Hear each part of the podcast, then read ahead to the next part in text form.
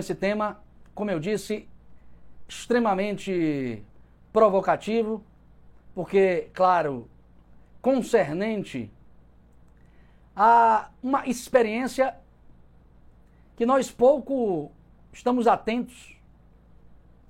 No caso, as pistas, as pistas interiores de nosso verdadeiro eu. Olha essa expressão, em primeiro lugar, verdadeiro eu.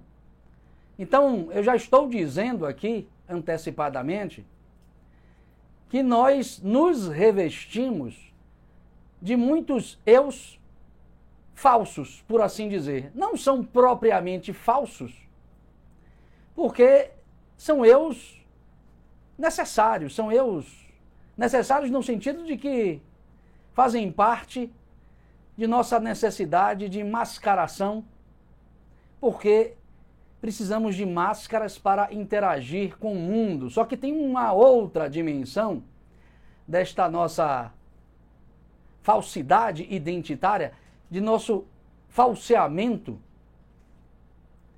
que é a do falseamento de nós na relação que temos com nós mesmos. Então, obviamente, o que eu quero dizer com isso, isso não é mistério nenhum para quem estuda filosofia, para quem estuda psicanálise, o próprio eu narcísico, famosa categoria do pensamento psicanalítico freudiano, já é indicativo de que você não é essa coisa, mas que você a utiliza para uma experiência no mundo. Então, enfim, a própria expressão eu verdadeiro é indicativa de que você tem algo dentro de si a descobrir. E eu quero falar aqui então sobre algumas pistas deste tal eu verdadeiro, e para isso eu proponho introdutoriamente uma breve digressão, uma explicação antecipada de como funciona a nossa relação com o mundo a nível mental. Como é que nós nos relacionamos com essa tal realidade dentro da qual nós nos encontramos. Então eu até enfatizo aqui que realidade é algo dentro do qual nós nos encontramos, não é algo apartado de nós. Estamos dentro disso, como eu costumo recorrentemente falar. Então, como introdução, eu trago aqui uma parábola escrita pelo filósofo islâmico Jalal Rumi, que é um místico do século XIII, um filósofo sufi, um filósofo do sufismo, que tem uma filosofia muito profunda, diria até de cariz platônico, um filósofo chamado de filósofo da unidade ou de filósofo do amor. O Rumi numa obra muito conhecida, para quem, claro, conhece a filosofia islâmica, numa obra intitulada Masnavi, precisamente no terceiro capítulo, no terceiro tomo da obra, nos conta uma parábola que, digamos, traz estas antecipações que eu julgo necessárias para nós entendermos essas tais pistas acerca de nosso verdadeiro eu. No livro 3 do Navi, o Rumi nos conta uma parábola que é muito simples. Alguns sacerdotes levam um elefante para um quarto escuro e convida algumas pessoas a reconhecerem este animal dentro, claro, deste breu, dentro deste ambiente escuro. E lá vão as pessoas para tentar descobrir que animal se encontra no quarto escuro, e eis que um deles pega na tromba do elefante e diz: Já sei, isso é uma cobra. E o outro então pega na orelha do elefante e fala: Não, isso não é um animal, isso é um leque. Um leque de abanar. E o terceiro, então, vai na pata do elefante e diz: Não, isso é uma coluna. E por fim, o quarto pega no dorso do elefante e fala: não, isso é um trono.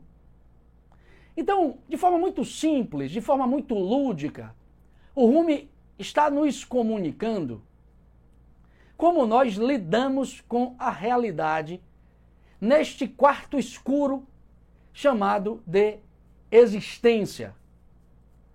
Observem que cada um pega numa parte do elefante e toma a parte que pega pelo todo. Reduz o todo à parte que apreende. É claro que o Rumi está aí nos falando de duas coisas, uma explícita e outra implicitamente. Em primeiro lugar, o Rumi está nos provocando a perceber que a nossa percepção encontra-se extremamente limitada no que tange a apreensão da realidade. Repare que ele está dizendo mais precisamente que nós nos encontramos muitos muito limitados na lida que temos com a própria realidade e por uma razão igualmente muito simples. Nós estamos limitados pelas especificidades funcionais de nossos sentidos. Porque se você bem observar a forma como você interage com a realidade, você vai perceber que os seus olhos só veem, os seus ouvidos só escutam, o seu tato só sente, o seu paladar só degusta, o seu olfato só cheira. Professor, não vi nada demais nisso. Ah, não? É porque você está desatento. Porque quando eu digo que cada um de seus sentidos opera. Sempre. De um modo específico, significa que você aprende a realidade recortadamente, como estes cegos que tentam apreender o elefante, que é a totalidade da coisa, mas que só apreende a parte da totalidade, mas a julga como se fosse a totalidade. A gente lida assim. É porque a gente não tem consciência ou não está devidamente atento para o fato de que os nossos sentidos operam sempre de modo específico. Funcionalmente, eles estão sempre atuando como devem atuar. Só que há em você uma coisa que talvez você não preste muita atenção, que unifica tudo. Você não consegue ver com os ouvidos, você não consegue sentir as coisas tatilmente pelos ouvidos, você não consegue sentir o cheiro, o cheiro pelo seu paladar, pela sua língua. Não consegue. E não consegue por quê? Essa experiência sinestésica só é acessível a consciências que conseguem pleno domínio de seu próprio corpo. Não é o seu caso, não é o meu caso. Portanto, o mundo é sempre apreendido por nós de modo fragmentário. Eu me lembrei aqui da experiência sinestésica porque o Leonardo da Vinci fala em seu diário, é só um parêntese que eu estou abrindo aqui, fala em seu diário que a gente pode treinar a maior percepção das coisas, a maior percepção da realidade quando nós procuramos justamente ver com os ouvidos, sentir pelo olfato e assim sucessivamente. Então, há sim uma possibilidade, mas ela é remota e talvez factível apenas, como eu disse, a estas consciências que estão em pleno domínio corporal, em pleno domínio dos seus sentidos. Então, observem você, vocês, que o Rumi está nos comunicando que a realidade é muito mais do que aquilo que nós aprendemos dela, ainda que o que aprendemos julguemos que seja a totalidade. Só que observe, por outro lado, por outro lado, nós conseguimos de algum modo aprender a totalidade das coisas, porque sem a apreensão da totalidade de alguma coisa, você não tem como apreendê-la cognitivamente. É porque esta passagem é indicativa, claro, de uma limitação de nossa consciência. O Rumi está usando uma imagem, mas é claro que temos de algum modo apreensões de unidade, mesmo interagindo com a realidade através dessas especificidades funcionais de nossos sentidos. Nós conseguimos saber o que as coisas são quando, claro, quando, claro, operamos com os nossos sentidos em bloco. Ou seja, nós tendemos a conhecer mais o que são as coisas quando nós olhamos, ouvimos, tateamos ela ao mesmo tempo, ou seja, quando estamos operando com os cinco sentidos.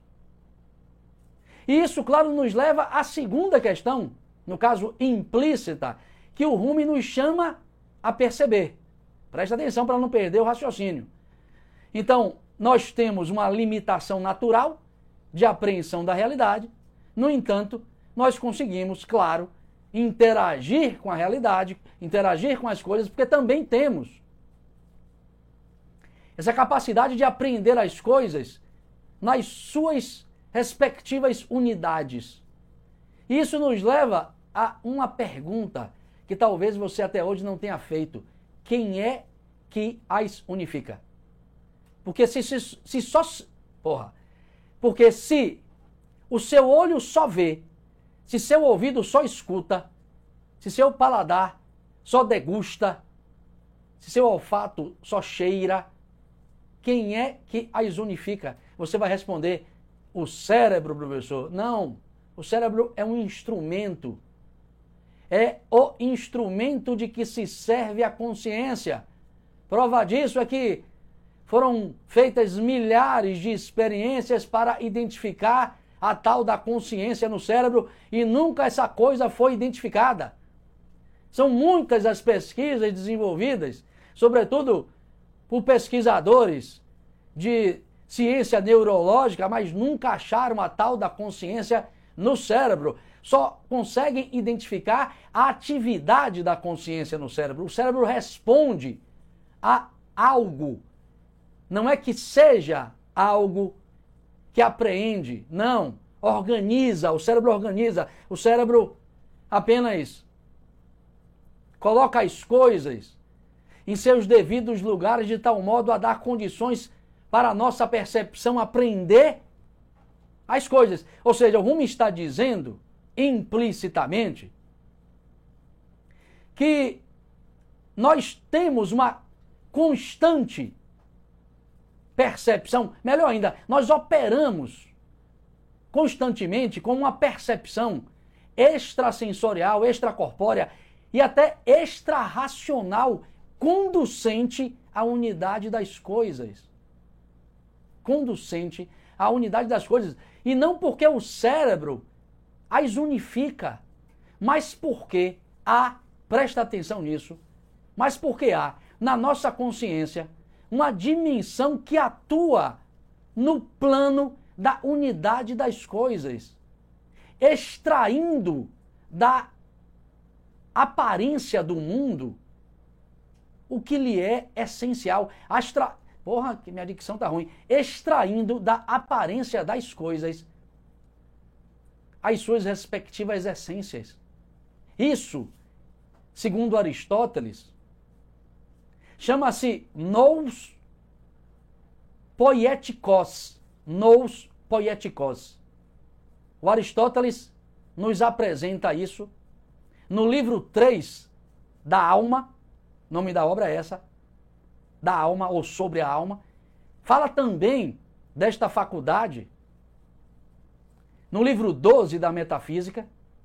Nous poietikos significa intelecto ativo ou intelecto agente, que é em nós o intelecto que transforma as sensações em percepções, transformando-as, por sua vez, em abstrações, em intelecções ou em conceitos. Ou seja, esta percepção extrasensorial com a qual nós operamos na nossa lida com a realidade é chamada, pelo Aristóteles, de intelecto ativo. É uma faculdade imaterial, é uma faculdade espiritual, segundo o próprio Aristóteles. Vocês vão encontrar isso na tradição egípcia, simbolicamente, com o nome de Ba, Ba, Ba. Ba ou Ba, claro, é representado na tradição egípcia. Olha que coisa belíssima. E olha como o símbolo comunica às vezes muito mais do que o argumento filosófico. Ba é representado sob a forma de uma mulher nua, luminescente, radiosa, fulgurante.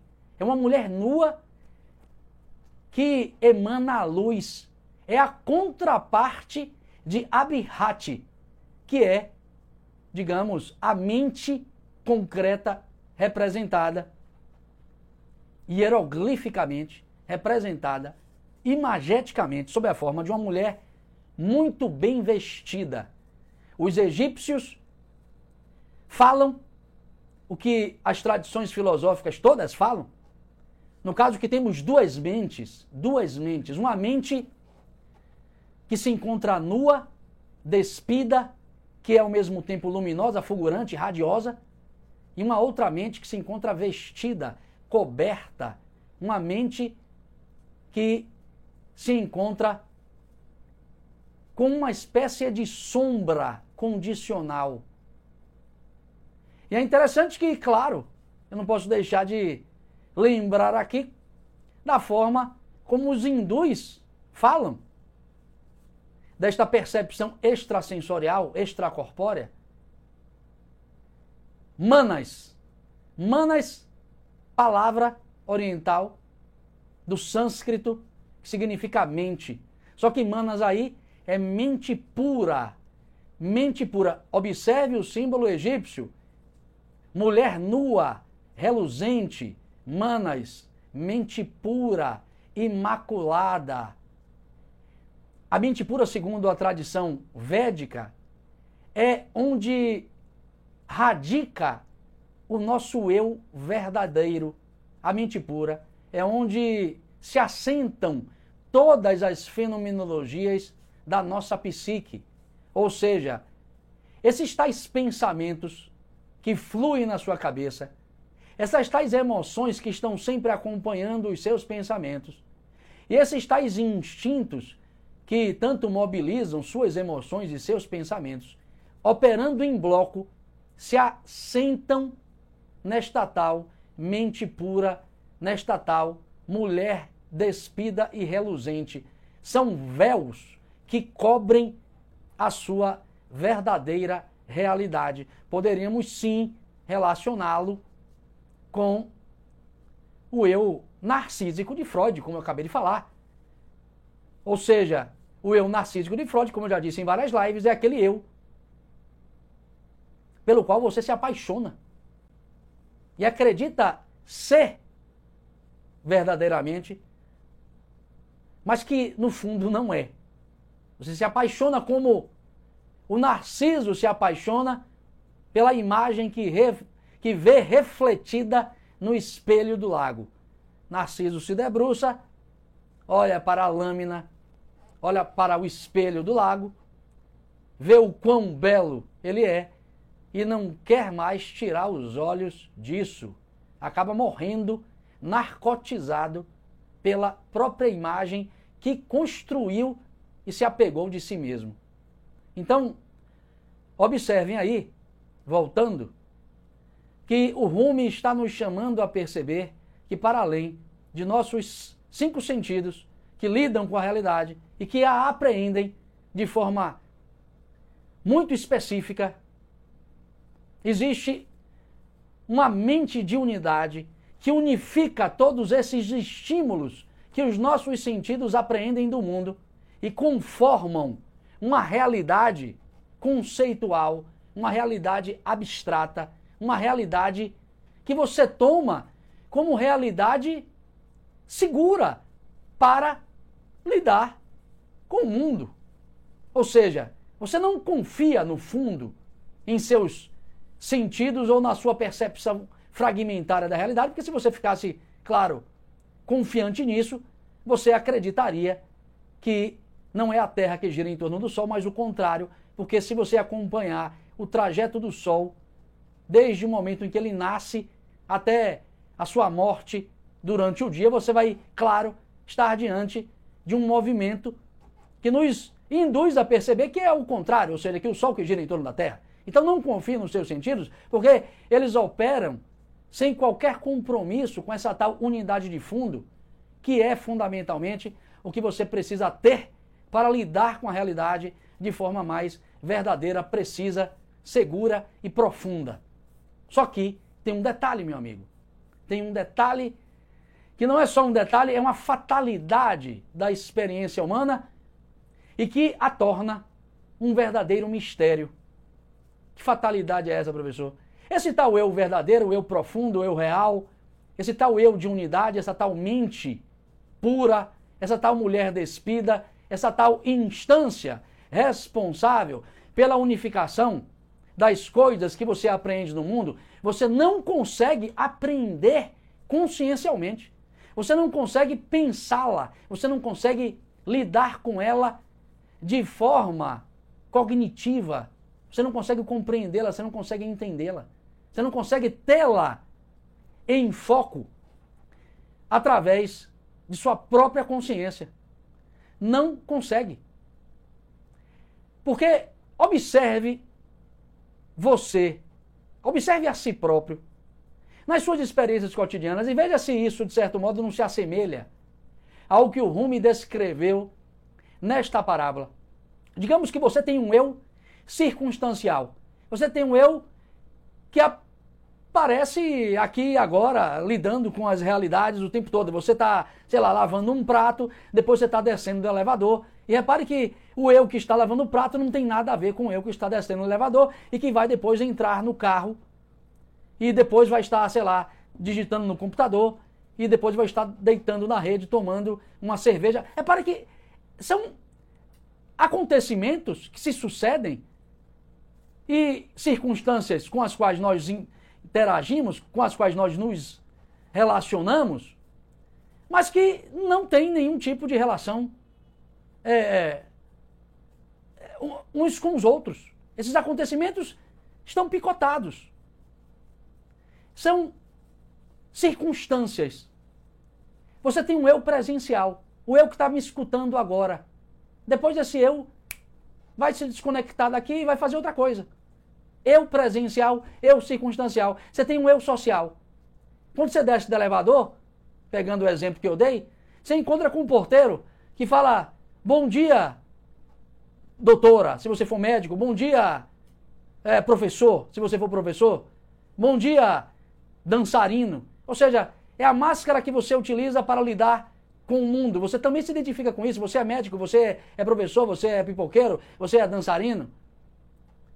E tem o eu biográfico, que é aquela história que você conta para si mesmo quando lembra dos acontecimentos que marcaram sua vida. Ou seja, você vai lembrando das várias experiências, das várias circunstâncias, dos vários acontecimentos que marcaram sua vida, e isso lhe dá um senso de identidade e você se reconhece como si mesmo nessas experiências passadas, ainda que elas sejam intermitentes, ainda que você não consiga lembrar de tudo, só, você só lembra de poucos instantes de sua vida, você tem um eu biográfico, que é um eu, digamos, até mais consistente. No entanto, esses três eus são como aquelas partes do elefante que os cegos estavam tateando. Não é você.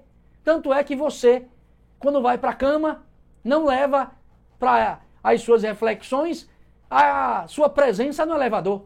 Porque você é um eu no elevador. Quem está ali? Você. E você se reconhece como uma pessoa dentro do elevador. Você não é o professor na cama quando está refletindo.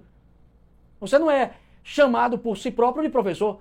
Eu, médico, não. É o outro que ele chama, não é você. E o eu biográfico também você não consegue levar para as suas reflexões profundas, Porque ele constitui-se num conjunto de lembranças dispersas, soltas, que você, com muito esforço, consegue estabelecer uma outra conexão, mas em geral, não. Não tem conexão essas coisas. Essas, coisas, essas coisas são lembranças dispersas. Então, observe: se você não é o seu eu presencial ou circunstancial, você não é o seu eu biográfico, você não é o seu eu social, eu te pergunto: quem é que unifica tudo, amigo? Quem é o elefante em você? Quem está produzindo essa unidade de fundo que leva você a sempre ser você mesmo, independentemente desses eus transitórios, efêmeros, fugidios. Por isso que, repito, esse eu de fundo é inapreensível, é a fatalidade da experiência humana, uma das fatalidades da experiência humana. Você sabe que ele existe. Você está vivendo, ou suas experiências se assentam nele. Mas você não consegue apreendê-lo. Você não consegue tomá-lo em perspectiva como um eu desenhado, como um eu definido. É um eu de fundo que você só percebe através de um senso de continuidade existencial. Ou seja, por baixo e para além do seu eu presencial, do seu eu biográfico, do seu social, existe um senso, um senso de continuidade existencial, que é um senso, que é um pressentimento, que é uma intuição de que você é mais do que essas experiências egóicas fugidias. Ou seja, é exatamente, só que aqui numa escala psicológica, existencial, a experiência esboçada pelo filósofo Rumi. Professor, então eu não tenho acesso a essa dimensão, senão através de processos transcendentais? Exatamente. Então, sejamos breves e objetivos. Você não vai conseguir cognitivamente aprender esse eu, essa unidade de fundo de si mesmo, não é apreensível pelo pensamento, não é apreensível pelas emoções nem pelos sentidos, porque tudo isso vincula-se à forma como os seus sentidos apreendem o mundo. Então, só através de processos transcendentais você consegue apreendê-lo, mas ainda assim sem tê-lo em vista desenhado ou definido. Como então eu consigo isso, professor? São vários os expedientes que a filosofia nos oferece, eu vou usar aqui apenas dois a título de exemplo, para que vocês possam perceber, pelo menos, que esse negócio existe, meu amigo, e precisa ser por você tomado em perspectiva. Eu vou para o Koan do Zen Budismo. Koan é uma espécie de narrativa, de diálogo, de questão ou de afirmação, cuja estrutura semântica, cuja estrutura significativa é inacessível à razão. Não entendi, professor. Koan é um conto, velho, é uma narrativa que os zen budistas utilizam em suas práticas de concentração para fazer com que a consciência do praticante do zen budismo dê um salto da mente concreta, da mente dual, da mente que está vestida de véus e de sombras, como aquela mulher vestida da tradição egípcia, como Abirhat, dar um salto desta mente para a mente da unidade. Como é feito esta prática Koan pelos zen budistas? Vou dar um exemplo bem legal, porque são geralmente narrativas, afirmações bem práticas. Vou dar um exemplo. O bater de duas mãos produz um som. Qual o som de uma mão? Repare que você está diante de uma provocação embaraçosa. Porque não tem um som de uma mão só batendo e, enfim. Então assim, é uma prática que tem como finalidade embotar, frear, paralisar a mente concreta, essa mente que divide tudo, essa mente com a qual você se relaciona com o mundo, embaraçá-la num enigma de tal modo que permita a sua consciência saltar dela, mente concreta, para a mente de unidade. É uma provocação. Repare que causa desconforto. Vou dar um outro exemplo de um Koan, no caso agora de uma narrativa. Bem simples. Três monges estavam a olhar para uma bandeira, a bandeira que estava tremulando em cima de um mosteiro. Aí o primeiro monge fala: ela tremula porque é o pano que se move. É a bandeira que se move. Aí o segundo fala: não, é o vento que se move. Aí o terceiro, que é o mestre dos dois, fala: não, não é o vento que se move, não é o pano da bandeira que se move, é sua mente que se move. O Koan está aí, claro, provocando você a refletir que tudo de movimento que nós aprendemos e a vida e a existência na sua concretude é puro movimento, é produto da ilusão da sua mente. Tem algo em você que não se move. E isso precisa ser alcançado, mas como isso não pode ser perspectivado, perspectivado pela sua consciência, não pode ser por você tomado cognitivamente. Isso é apresentado sob a forma de enigmas, sob a forma lúdica destas narrativas provocativas que tentam lhe tirar do trivial, do óbvio, do prosaico e lhe lançar para algo mais profundo. Você então só sente, não consegue aprender cognitivamente. Existe inclusive uma figura de linguagem da gramática que se aproxima dos koans do Zen budismo. A figura de linguagem é oxímoro. Você tem lá catacrese, metáfora, tem o oxímoro, que não deixa de ser uma metáfora. O oxímoro é quando numa frase são articuladas palavras com sentidos opostos a fim de reforçar a ideia da frase. Então, por exemplo, quando você ouve o filósofo Jorge Angelo Livraga, filósofo argentino, falar numa de suas obras que a filosofia é o som insonoro que a nossa alma produz. A filosofia é o som insonoro? Som insonoro. Como é que o som pode ser insonoro? Como é que a grande filósofa Helena Petrovna Blavatsky traduziu o livro Livro dos Preceitos de Ouro para a voz do silêncio? Já é por si só um oxímoro. Como assim voz do silêncio? O silêncio tem voz? O silêncio é ausência de som. Voz é som.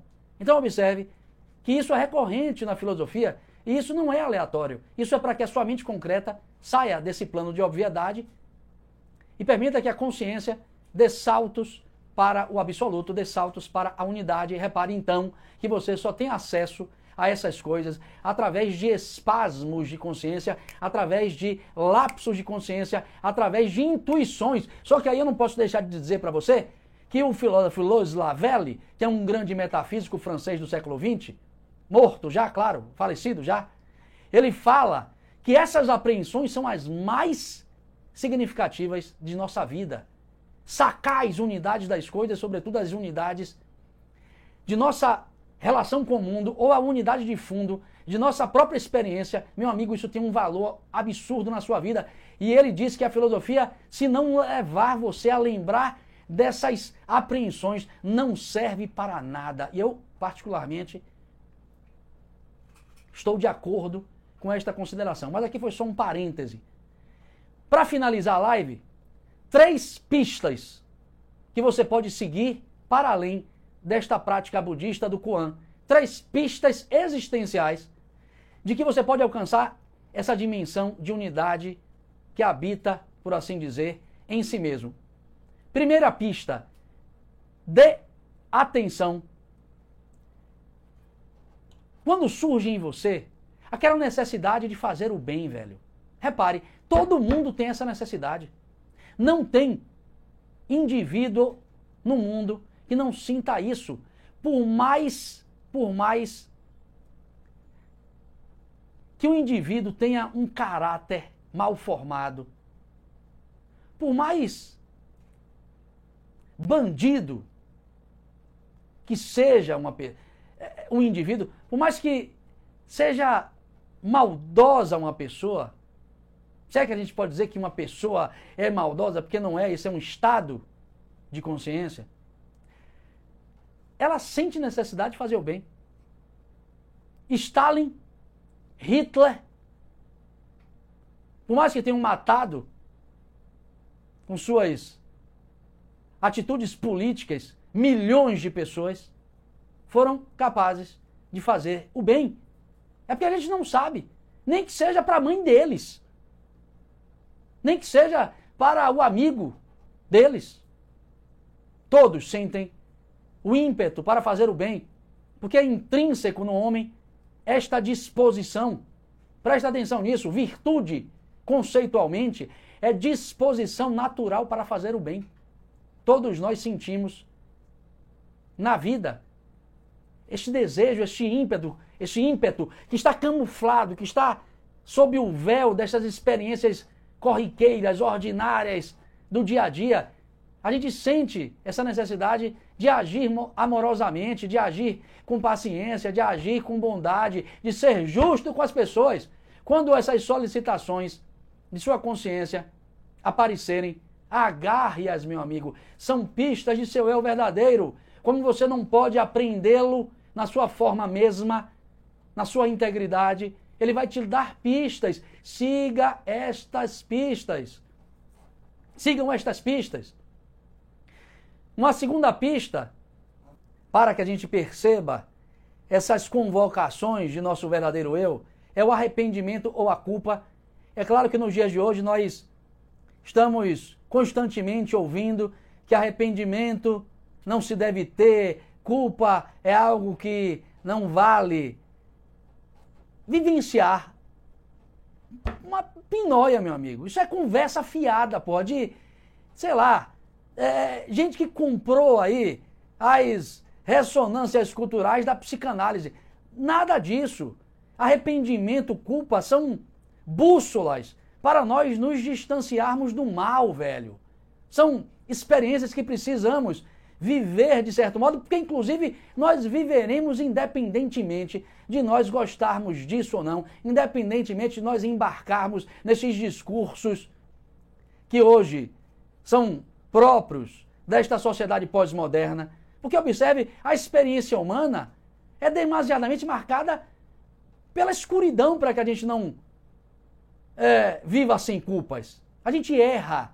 E é parte do processo, parte necessária, entender essas coisas. E a gente só é chamado a um entendimento quando nós nos arrependemos, quando nós sentimos culpa. Ou seja, sem culpa, meu velho, não, não há exame de consciência. Sem culpa não há exame de consciência, sem culpa não há transparência de alma, sem culpa não há acesso ao verdadeiro eu. Eu não estou dizendo com isso que você deve se apegar ao acontecimento que resultou nesta culpa. Não, não é para você viver na porra da agonia provocado pela culpa, mas para extrair o ensinamento que a culpa produziu e seguir em frente, meu amigo. Essa é a questão que é preciso tomar em perspectiva. Eu vou dar um, um, um exemplo para vocês muito interessante, não é nem um exemplo, é, é, é, uma passagem do São Tomás de Aquino que me veio agora à cabeça. Ele tem uma poesia, ele tem um belíssimo hino, em que ele fala da Felix culpa em latim, culpa feliz. Ele fala da culpa feliz de Adão. A culpa feliz de Adão é feliz porque Adão encontrou nesta culpa uma possibilidade de redenção, diz o Santo Tomás de Aquino, um dos maiores filósofos da história do Ocidente. E observem que é justamente essa experiência que acabamos encontrando quando nós examinamos a nossa consciência a partir da culpa que temos. Ou seja, nós nos redimimos. Isso nos leva a uma depuração de alma, meu amigo. Quem não tem culpa não consegue ser verdadeiro consigo mesmo. E é por isso que Jesus, inclusive, em Lucas 9, 23, fala: cada um que pegue a sua cruz e me acompanhe, cada um que pegue sua cruz e me siga. Então a experiência humana, ela tem esse elemento, tem esse dado, e portanto o arrependimento a culpa é sim uma pista de que seu é verdadeiro está lhe chamando a uma experiência mais profunda, ou pelo menos a um redirecionamento de sua rota existencial. E portanto, redirecionamento para uma rota conducente à unidade do si mesmo. Terceiro e último aspecto, claro, uma das pistas mais importantes que o nosso eu verdadeiro dá a nossa consciência para que ela possa encontrá-lo, é claro, o sentimento de aspiração, ao divino, ao atemporal ou à eternidade. Todo mundo tem isso, inclusive os ateus. Inclusive os ateus. Sentimento por algo que está para além daquilo que está posto como realidade efêmera, transitória, movediça. Ou seja, todos nós sentimos uma busca pelo sagrado, pelo belo, pelo que produz harmonia, equilíbrio. A busca por Deus é intrínseca ao homem. Diz Carl Gustav Jung, através de seu conceito de individuação e de self, diz o filósofo espanhol Xavier Zubiri, com seu conceito de dimensão teologal da existência, diz Rudolf Otto, que é um filósofo simbólico, que fala da experiência do encontro com o luminoso, com o sagrado. Ou seja, por mais que nós não chamemos essas coisas de Deus, nós sentimos no fundo do coração algo para além da ordinariedade das coisas. A gente quer as coisas de forma justa e sempre aspira algo que está para além do que nós enxergamos, do que está para além da aparência, ou seja, essa busca por Deus, quando aparecer em você, esta fé que lhe aparece nos instantes de dor, agarre-a, é uma pista de seu eu real, é uma pista de seu eu verdadeiro. Como você não pode apreendê-lo, ele vai te dar essa pista para que você possa se aproximar dele. Então, enfim, seguindo aí estas pistas e para efetivamente finalizar a live, seguindo estas pistas, seja através de práticas como a do Koan do Zen Budismo, e principalmente estas pistas existenciais, você pode se tornar uma pessoa com pegadas, pegadas mais firmes na vida.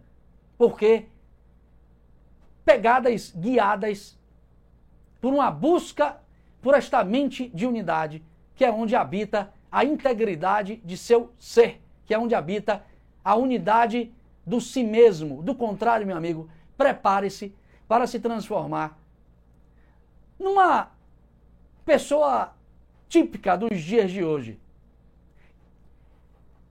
Cheia de camuflagens, com uma falsa aparência de segurança, com uma máscara de fortaleza, mas que dentro de si arrasta decepções, frustrações e rancores que a levam, no fundo, a uma experiência pobre, porque fragmentária, pouco relacionada com este eu de fundo, que é a fonte de nossa verdadeira identidade.